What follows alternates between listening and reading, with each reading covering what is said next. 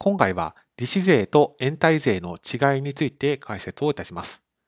当動画の解説者の内田正孝は、週刊経済部で収益認識の連載を、中央経済社で会計書籍の執筆を、税務研究会で収益認識、法人税、消費税のセミナー講師を務めさせていただいており、当動画をご覧いただくと、利子税と延滞税の違いが理解できるようになります。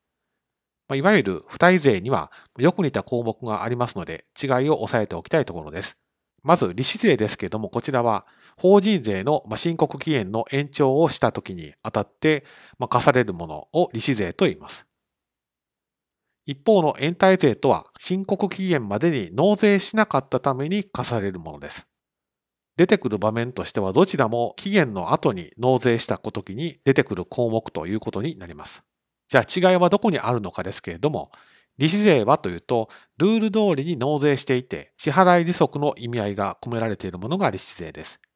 一方の延滞税というのは期限までに納税をしなかったと、しかも延長もしなかったと、まあ、そういったルール違反をした状況下で課されるもので罰金的な性格があると。まあそういったところに差がありますので、今回の動画ではこの両者の違いを押さえておいていただければと思います。